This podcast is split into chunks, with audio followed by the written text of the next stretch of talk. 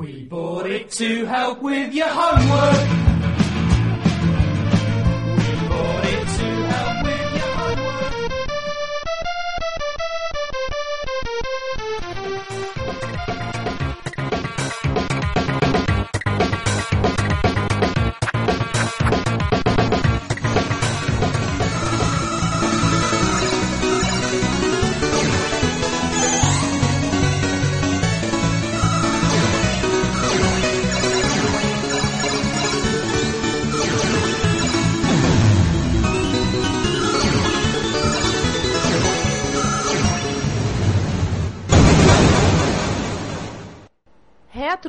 Retrocomputaria, porque velho é o seu PC.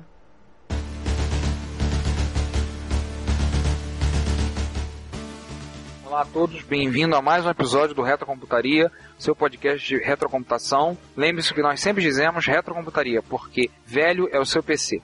E nesse episódio, MSX, um micro clássico que nós conhecemos um pouco melhor. E aqui na mesa, junto comigo, Ricardo Pinheiro, presente fisicamente falando, César Cardoso. Boa tarde, boa noite, bom dia, não sei onde vocês estão nos ouvindo. E se a gente viajar muito na maionese, a gente já pede por antecipação desculpas. E também na mesa, João Cláudio Fidelis. Vamos fazer uma viagem na maionese com patrocínio da Helmans. Então, pessoal, nós vamos falar de MSX. Nós não vamos esgotar o assunto. Nós vamos tentar ser sintéticos e focar mais em MSX no mundo. MSX no Brasil tem muito tempo para a gente gravar outros, falar muita coisa que nós sabemos e conhecemos e temos para falar. Então, vamos começar a falar logo do início. Gênesis do MSX. Como Vamos é lá, que, a Gênesis. como é que surge esse negócio? Fala aí, César, o pai e a mãe do MSX. Pai é Kazuhiro Nishi, que é um, um empreendedor japonês, dono da Ace, que continua em, em atividade. E a mãe, nós podemos dizer assim, é a Microsoft Japão. Por que, que a gente diz que é o pai e a mãe? Bem, voltando um pouquinho, o que acontece? O mercado de informática, você tinha tudo fervilhando, crescendo muito, todo mundo surgindo, micros, a gente falou em outros episódios falando de micros e várias outras tecnologias, e já é uma coisa, o japonês sempre foi muito bom em ganhar dinheiro com a invenção dos outros. Rádio de pilha e fita cassete. Fita cassete de criação da Philips, rádio de pilha não é criação deles, eles produziram muita coisa. Então eles queriam aproveitar o bonde de micro e vamos entrar nesse negócio. Somando, é claro, um pouquinho do orgulho nacionalista japonês, dizem que eles abriram os olhos para o mercado internacional. Como vocês já ouviram no nosso episódio anterior, falamos de micros produzidos no Japão. Mas perceberam o mercado internacional quando, em outubro de 82, o primeiro-ministro japonês foi presenteado pela rainha da Inglaterra com um ZX Spectrum.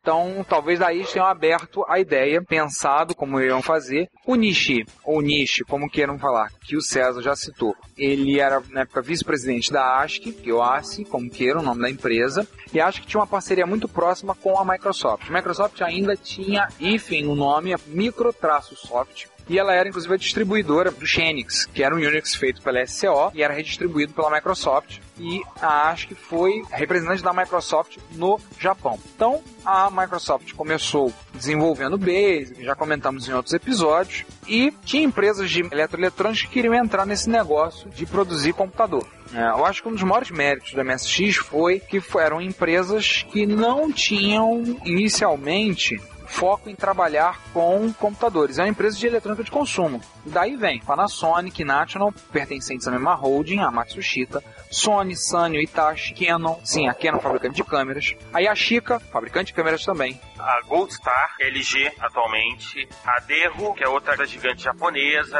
a Derro é coreana, Ah, a Derro era coreana, desculpa. a Goldstar também era A coreana. Gold Star era coreana, ah, né? E Eu peço antecipadamente desculpa a todos os coreanos, né? Então, todo mundo queria aproveitar esse filão, queria entrar nesse negócio. produzir Aliás, é, outro adendo que eu faço é que algumas já tentaram. A Panasonic, Matsushita, como a gente falou no episódio passado, tentou fazer o Basic Junior, né? É, a, Computador simples. E, vamos dizer, não deu muito certo. Então, ela foi uma das primeiras a, a embarcar no, no barco do MSX, porque viu um padrão forte aí. A Fujitsu também e a Itachi, que produziram seus micros, também produziram MSX. Sendo que no caso da Fujitsu, ela jogava nos dois times. Fazia FM, o FM7, já falado no episódio anterior, que era tinha uma certa participação, e ainda fazia micros MSX, ou seja, o time que estiver ganhando pra ela tava bom. Diz o Kazuhiro Nishi que algumas dessas empresas bateram na porta da ASCII perguntando se elas não podiam produzir para um micro, que era um projeto deles, produzir uma BIOS e um interpretador BASIC. Parece que chegou algo em torno de 18 empresas. Então ele pegou todas as propostas, olhou e teve uma brilhante ideia.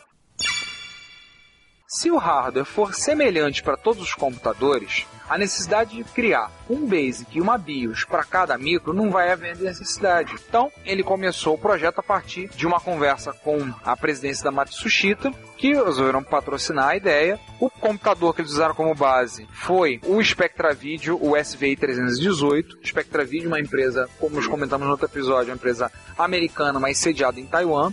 Então eles usaram ele como base. É aquele que nós comentamos com tecladinho de borracha, joystick no gabinete e outros aí. Então usaram ele, o Spectra Video SVI 318, como base para criar o MSX. Há uma outra vertente que me parece é, recentemente descobriu-se que tinha um japonês com um protótipo. Não sei se ele quis fazer um clone do 318 Made in Japan, mas existe um protótipo que atribui-se ser do MSX, que foi um, um, professor universitário que fez na Universidade ou Tóquio ou Osaka, agora me escapa a memória. Eu acho que foi, acho que foi Saitama, se eu não me engano. Não sei. Que ele, ele fez, ele fez um protótipo, era mais outro ali que estava fazendo uma máquina Z80 baseado, tinha o PSG da General Instruments, o AY380910, ou seja, muitas máquinas semelhantes, incompatíveis entre si. A sacada foi unir tudo isso num só pacote. O grande avanço que do MSX aí era o que? A proposta do Nishi era vários micros de hardware semelhantes, de forma que eles eram compatíveis entre si, onde você poderia ter um micro produzido por um fabricante e usar um periférico criado por outro, mas de certa forma você tinha, entre esses micros, você tinha a possibilidade de haver diferenças entre eles. Nós vamos falar um pouquinho das algumas diferenças entre eles.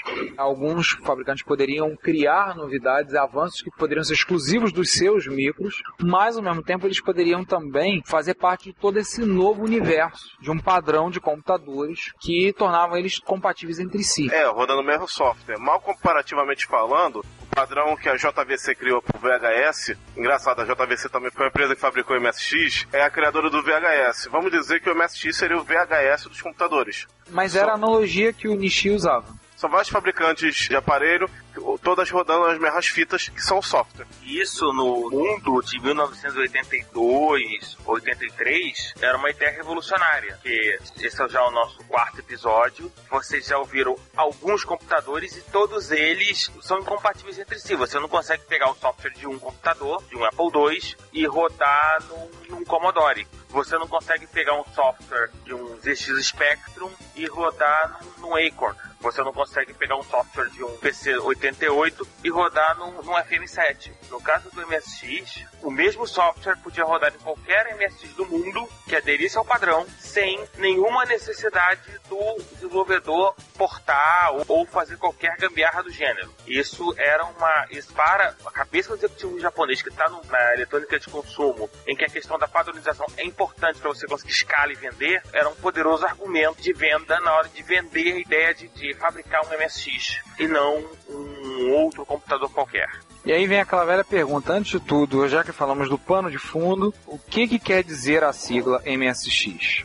O próprio Kazuhiro Nishi contribui para que hajam controvérsias. Existem três vertentes para explicação do que seja a sigla.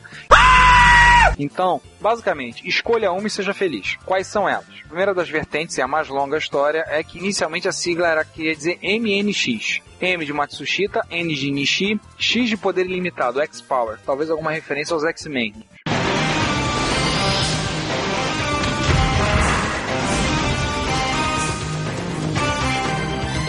Só que descobriram que MNX já estava registrado, então não podia ser usado. Como a Sony estava envolvida no projeto, decidiram então trocar o N por S, que seria alusivo à Sony. Então, temos a sigla tão famosa, MSX. O Nishi dizem que ele negociou com as várias empresas da seguinte forma: olha, o padrão é M ou M da Matsushita, S ou S da Sony. O X é o sinal para fator surpresa. Por exemplo, a Yamaha, a terceira empresa participante, se fosse a Yamaha. Se fosse, por exemplo, para Sanyo, ele dizia M ou M da Matsushita, S, S da Sony, X é para Sanyo. Dizem que ele usou isso como argumento para nessas negociações e, durante a entrevista coletiva do lançamento do padrão, que é no dia 18 de junho de 1983, ou seja, todo MSXero, no dia 18 de junho, coloca um bolinho mais uma vela do lado do seu micro para comemorar o aniversário dele. Então, após a apresentação, você já tinha algo em torno de 13 empresas. A segunda vertente, que o próprio Nishi disse num encontro de usuários de MSX na Holanda, no ano de 2001, falou que o significado da sigla queria dizer Machine with Software Expandability. Então, máquina com expansibilidade por software. E a terceira vertente, que acabou sendo a mais adotada no Brasil, embora não quero dizer que seja a, a certa, é que o nome foi dado pela Microsoft. A Microsoft desenvolveu a BIOS da MSX1, o MSX Basic e o MSX DOS 1. E ela deu o nome de, Microsoft Extended. Essa, inclusive, foi a vertente mais adotada no Brasil, foi muito falada, muita gente pegou, disse que era assim, já houve várias discussões. Basicamente, a gente define da seguinte forma. Se Harley Davidson não é uma moto, é uma Harley, e Ferrari não é um carro, é uma Ferrari, então MSX não é micro, é MSX. MSX quer dizer MSX e pronto. Escolha uma das opções, seja feliz com ela. Então, vamos para as especificações técnicas. Em termos de especificação técnica, a melhor definição foi do Ultimate MSX Pack, que dizia que, em termos de hardware, o MSX representa um híbrido de um console de videogame e uma máquina genérica CPM80. Qual é a parte da máquina genérica CPM80? Os 80. O processador Z80. Processador Z80. O Z80 já era um processador velho para a época. O MSX surge em 1983. Inclusive, uma das críticas muito comuns ao Z80 que os processadores 16 bits já estavam começando a tornar-se populares. Mas ainda eles preferiram partir para uma solução mais conservadora, de adotar o Z80 como padrão, porque era mais simples de trabalhar. Já estava E era mais fácil de encontrar no mercado. O ouvinte vai ver diversas vezes que a gente fala no mercado tal, um, um MSX1 é basicamente algo que um, que um estudante de eletrônica poderia montar, simplesmente conseguindo a BIOS e a ROM. Porque era um componente que você encontrava facilmente no mercado. Não havia nada customizado que exigisse que você comprasse de um único fornecedor no padrão MSX original. E o caso do Z80, que era o processador mais popular do mundo à época, você encontrava não só na Zilog mais de fabricante clones como a NEC, era uma maneira muito fácil de você fazer um computador off the shelf, como diz em inglês, e barato. Exatamente isso que eu ia falar, barato. Os detratores que falam mal dos 80 na época esqueceram de quanto era o preço das máquinas de 16 bits em 1983. Quanto custa o IBM original? Quanto custa o Liza? Quanto custa o Sinclair QL? Quanto custa um Mac 128 clássico? Não precisa muito Todos longe. eles custavam acima de 2 mil dólares. Quanto Lá- custava o MSX quando saiu? 300 dólares? Acho que em torno de 300 dólares. 299, como, se a gente converter para dólar, já que é em ienes, né? Acho que é algo em torno de 300 dólares. Era uma máquina barata. Era uma máquina barata. Enquanto que falam em processador 16 bits, ah, mas é um padrão que não sei o que, deveriam pensar em coisa, mas pagar 2 mil dólares não era uma boa escolha naquela hora. Somente uma máquina voltada para a massa de consumo, consumo massa. Sim, o interesse deles era trabalhar com micro para alcançar o grande mercado doméstico. né? Você tinha, por exemplo, o Apple II, a gente falou no episódio 1, falando do Apple II, por mais que fosse uma máquina espetacular, interessantíssima trabalhar, ele saiu custando quase 2 mil dólares. Aliás, acho que daí que vem a tradição da Apple de fazer produto caro. Uma máquina muito cara. E a gente vê, por exemplo, os micros mais populares da América do Norte, como nós falamos alguns episódios atrás, para mim custavam barato. O Commodore, o Commodore 64 não era um micro caro. Era um micro que custava 400 dólares, Não, 500 aliás, dólares. Barato. aliás, na época, certamente quem ouviu o nosso podcast sobre os Estados Unidos vai lembrar, era a época que que o Tramiel resolveu montar uma guerra de preços no mercado americano.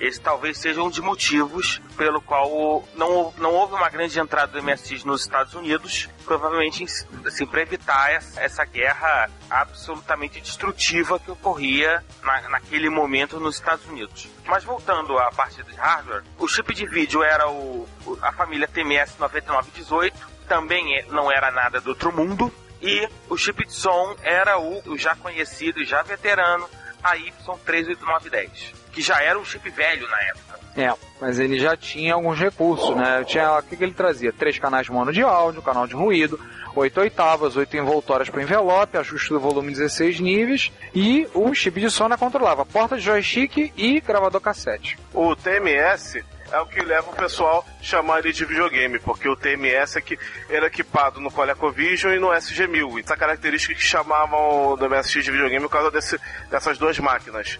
Outra máquina que, clássica que usou ele foi o TI-99, da própria Texas. Vai lembrar que o VDP, que era o processador de vídeo da MSX, que ser um VDP, o TMS, um modo de texto, três modos gráficos com 16 cores.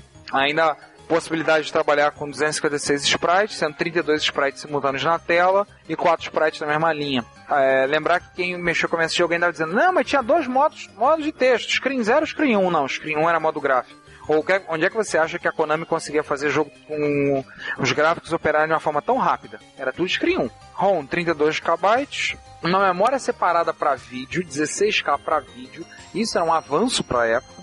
A memória RAM vinha a partir de 8K, podendo se expandir até 64. E tiveram vários. Existiram micros com 8K, que era o mínimo. É, existiram micros com 32K, mas rapidamente 64 se tornou o padrão mínimo de, né, de memória em RAM, porque o custo de você colocar memória estava começando a se tornar baixo e valia a pena logo partir para pagar um pouco, sei lá, cobrar um pouquinho mais do cliente, partir para 64 em vez de 32, que era um potencial de vendas. Se estampava lá 64K em vez de 32, o cara já se animava a comprar. E uma coisa, mais uma última coisa da arquitetura falar, quatro slots que podiam ser expandidos para 16. Então, você tinha quatro slots primários e cada um, cada um desses slots poderia ser expandido para mais quatro, onde você poderia inserir interfaces de expansão, periféricos, memória, nada de ficar configurando jumper, ficar ajustando interrupção, coisas do tipo que no PC só começou a mudar isso no ano de 1995 com o início do o padrão PCI. Ou seja, o MSX era plug and play. Alguns dizem, inclusive, já houve algumas conversas, entrevistas com o Nishi, dizendo que vários dos conceitos de plug and play da MSX foram parar no PC depois. Embora quem desenvolveu o PCI foi a Intel. A Intel não tinha participação direta no projeto. Então, resumo, a arquitetura de certa forma em alguns aspectos conservadora, mas outros bem avançada para a época. Bom, e aí, falando do, do, do hardware do MSX1, ah, também faltou é, duas portas de joystick padrão Atari, com, com, uma- com a melhoria de dois botões de disparo, coisa que por acaso também foi usado no SC3000 barra SG1000. Por acaso ele, ele tinha suporte a Light Phaser, previsto isso. A ASCII decsenvolveu a pistola, se você procurar no eBay, se você encontrar, tem gente vendendo a 400 dólares. E uma coisa em comum, uma coisa em comum com o micros da Atari e, e até um pouco da Commodore é que o MSX previa ca- ah, cartucho e também o TS-80 Colo, o MSX também previa programas, principalmente jogos, em ROM, ou seja, cartuchos. Para facilitar a vida de quem, quem só tinha gravador cassete, de evitar os carregamentos demorados. Aliás, já que a gente falou em cassete, estamos no armazenamento de massa, o MSX foi talvez o primeiro micro a usar como quase que um padrão os, na época, novidades, drives de 3,5. Aliás, dizem que o Drive 3.6 foi desenvolvido pela Sony para os MSX dela, no final de 83, que ela lançou. entendeu? Na época havia 5 um quarto, havia os drives de 3 polegadas da Amstrad, os Quick Discs 2.8 e etc e tal. O, a partir do MSX, o Drive 3.5 se tornou um padrão já no final do MSX1. Praticamente todos os MSX2 já saíram com drives 3.5, que era padrão, e alguns MSX1. E a partir daí, digamos assim, conquistou o mundo até fluído recentemente pelas mídias Solid State como pendrive. Mas aí são praticamente 20 anos em que o Drive 3.5 foi a memória de massa gravável padrão do mercado mundial. Um detalhe para nós brasileiros aqui, uma pincelada rápida, é que o drive de 5 quartos, apesar de previsto pela BIOS, previsto pela controladora e pelo DOS, não era exatamente padrão. Você podia, alguns fabricantes até lançavam alguns drives de 5 quartos no exterior a nível de compatibilidade com outros micros, talvez PC, mas não era exatamente um padrão do MSX. Isso é uma coisa que acabou ficando comum no Brasil e talvez na Europa, um, um pouco na Europa, por questão que o Drive 3,5 eram muito caros na época. Ficou mesmo no Brasil mesmo. Então, só fechando essa questão da, da história, o padrão foi oficialmente lançado por 26 empresas, empresas japonesas, europeias e coreanas. Dizem que em 84 o mercado japonês era dominado por quatro empresas que vendiam algo em torno de 10 mil micros por mês. Na época que foi lançado no Brasil, no final de 1985, mais de 3 milhões de micros já tinham sido vendidos no exterior. Um detalhe curioso: segundo um levantamento atual, MSX dos micros clássicos de 8 bits, é o terceiro micro mais vendido do mundo. Ele só perde pro Commodore 64 e pro Apple II. Sendo que pro Apple II ele perde pouco. É 7 milhões o Apple II e 6 o MSX. Lembrando que o Apple viveu muito mais que o MSX. Sim, lista de fabricantes, então, Japão, Canon, Casio, Fujitsu, Itachi, JVC, Kyocera, Mitsubishi, National, Panasonic, Pioneer, Sanyo, Sony, Toshiba, Yamaha e Yashica. O detalhe que muitos sites erram é que a Sharp bem não participou do padrão. O que aconteceu com o Hotbit é um caso à parte.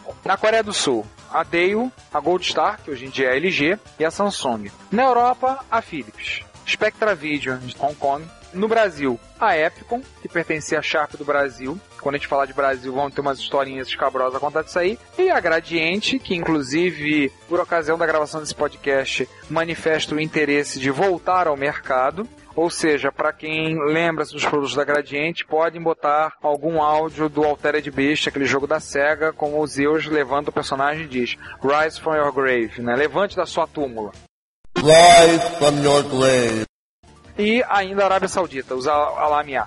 E a Talent na Argentina, muito embora a Talent ven- vendia Devo. É, deu. É, a Lamia era um MSX da Yamaha e da Sanyo, que fabricavam para eles. Então nem cortar fora. Em termos de Brasil, o MSX surgiu no final de 85, pelas mãos da Gradiente da Epicon, pertencia à Sharp do Brasil. Eram, respectivamente, o Expert e o Hotbit. Micros MSX1 clássicos, só que já com 64 de RAM. Já Não vieram. tivemos, não tivemos que passar por quantidades de memória menores. O lançamento oficial foi na Quinta-feira Internacional de Informática, em São Paulo, correndo entre os dias 23 e 28 de setembro de 1985. Foram vendidos para o Natal de 85 e as revistas de informática da época, como a Microsistemas, o qual merece um episódio à parte no futuro, começou a trazer matérias sobre o micro, começou a falar sobre ele. Sobre É, o padrão, de uma forma geral. o padrão de forma geral. E uma das primeiras matérias que eu vi, eu lembro que começou a mostrar alguns periféricos curiosos, além do que nós já conhecíamos. Então você já tinha, por exemplo, de periféricos para MSX na época, além dos drives de disquete, As impressoras. de impressoras e outras tecnologias, Começou a aparecer coisas que geralmente o brasileiro não está acostumado. Digitalizador de imagens, braços robóticos, a JVC desenvolveu um robozinhos que pareciam até brinquedos, mas na realidade tinham coisas educacionais.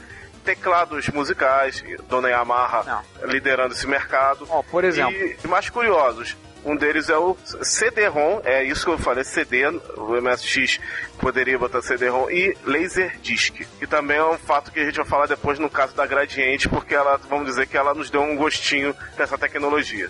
Então, assim, digitalizador de imagens, por exemplo, a JVC desenvolveu. A interface para controle dos Laserdiscs foi a Pioneer, que vinha com o micro dela.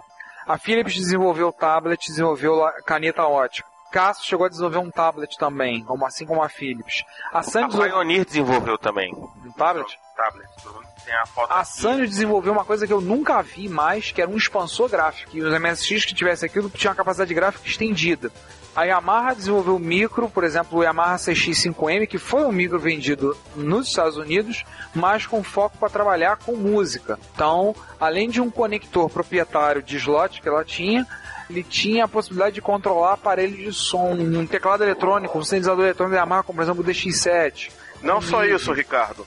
O módulo, além da interface MIDI, continha um avançadíssimo para a época YM2151. É o chip de som da Yamaha, que na época era lançamento, que mais tarde foi usado no X68000 e nas placas da Capcom CPS-1, que fez o Street Fighter.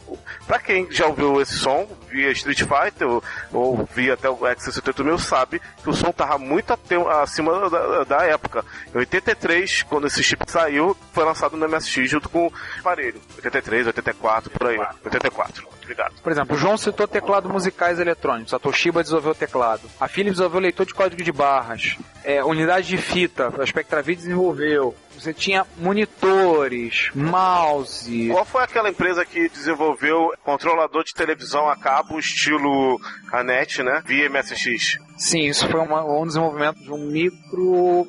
Esse, na verdade, eu acho que o micro era Mitsubishi, mas ele foi feito específico para Uma uma, rede- operadora. Que ele era um micro. operadora de uma rede de televisão a cabo japonesa. Uma das primeiras, aliás.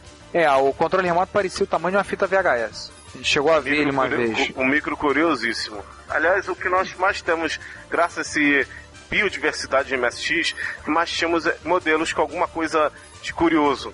O MSX tinha uma certa identidade de modelo para modelo. Seja ele apenas de aparência física, seja ele alguma funcionalidade. Tinha um que tinha modem embutido com telefone e tudo. Tinha um Mitsubishi com telefone embutido. Então, Obrigado. Quem tiver oportunidade, dá uma olhadinha no site do grupo MSX Rio, que é um grupo de usuários de MSX do Rio de Janeiro. Eles produzem um fanzine, que é o MSX Force. No fanzine tem uma seção que eles sempre colocam um MSX esquisito. Esse MSX, alguns dos que a gente citou, como o João falou, com micro com telefone embutido, ou esse que funcionava também como receptor de TV a cabo, e alguns outros, aparecem nas edições antigas do fanzine. Um dos casos mais eh, de MSX mais bizarros é o próprio Alamin, que tem uma versão com Mega Drive embutido e todos eles tinham a versão com Alcorão e ROM. Um mega de ROM com Alcorão todo, inclusive os caracteres da língua árabe, você fazer a escrita, assim como os micros japoneses tinham, ele tinha. Ou seja, o MSX foi o primeiro eh, computador com suporte árabe, tem um Alcorão completo da, dentro em ROM. Isso era um detalhe extremamente interessante que assim, a- uma série de facilidades que existiam dentro da ROM do MSX que permitiam, por exemplo, uma internacionalização do computador de uma maneira muito menos gambiárrica e muito mais fácil e limpa do que em outras linhas de computadores. Isso era uma questão essencial quando você falava de línguas que, por exemplo, escrevem da esquerda para a direita. Ou, ou quando você fala em, línguas com caracteres próprios, como o, o hiragana, kata- katakana e kanji, etc e tal. Não, assim, era extremamente complicado você pegar um computador, digamos assim, um computador dos Estados Unidos e portar para uma língua não latina, a ROM, ficaria alguma gambiarra no meio do caminho. No MSX isso era feito de uma maneira extremamente simples. Aliás, o MSX foi, além de ser o primeiro micro com caracteres japoneses, primeiro micro com caracteres árabes, primeiro micro com caracteres coreanos, os da, da, da Coreia também foram assim. A consultar, isso eu não confirmo. Talvez o primeiro com cirílico também, já que teve MSX na Rússia. Sim, sim. Esse aí eu não confirmo. Isso aí totalmente confirmado, todo mundo sabe. Primeiro micro com caracteres em português, acentos. Sim, o, ta- o padrão acho que brasileiro com acentos. Eu acho que dessas tecnologias todas, desse, desse hardware todo, eu acho que um que é um capítulo à parte, que vale a pena te comentar um pouquinho rapidamente, são os Laserdiscs, não? Laserdisc era um negócio muito interessante, né?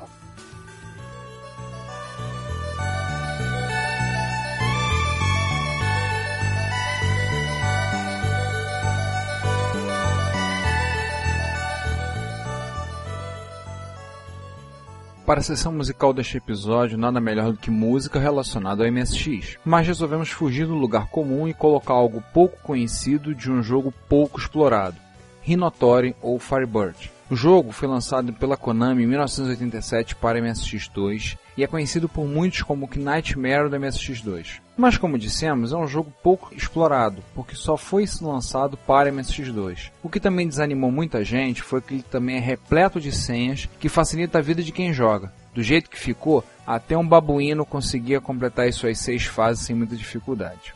A história do jogo é baseada na versão japonesa da lenda da Fênix, uma ave mágica envolta em chamas e luz, cujo sangue pode curar qualquer enfermidade e cujo poder pode tornar qualquer um imortal. Os homens a perseguem em vão, pois ela só aparece para quem ela quer. Essa história rendeu um mangá escrito por nada mais nada menos do que Osamu Tezuka, o maior de todos os mangakas japoneses, e foi publicado inicialmente em 1967. Diversos filmes foram lançados, cobrindo diferentes volumes do mangá. Em 2004, uma série de TV de 13 episódios foi lançada. Tá, o que isso tem a ver com a MSX? Bem, no site francês chamado Gross Pixels, tem uma seção de remixes feito por músicos que participam da equipe do site. Esses remixes estão organizados em CDs, com tudo que tem direito: arquivos em MP3 com qualidade, capas de CDs para baixar, playlists. É só pegar e ouvir. E finalmente, para o deleite de vocês, pegamos uma dessas músicas, que é justamente um remix da música do jogo Hinotori, numa levada bem rock and roll. Eu em particular adoro. Voltaremos a falar dos Gross Pixels em episódios do Retro Hits no futuro, pois o material é sensacional. Por enquanto, fiquem com o Rinotório e nos vemos na parte B desse episódio. Até mais!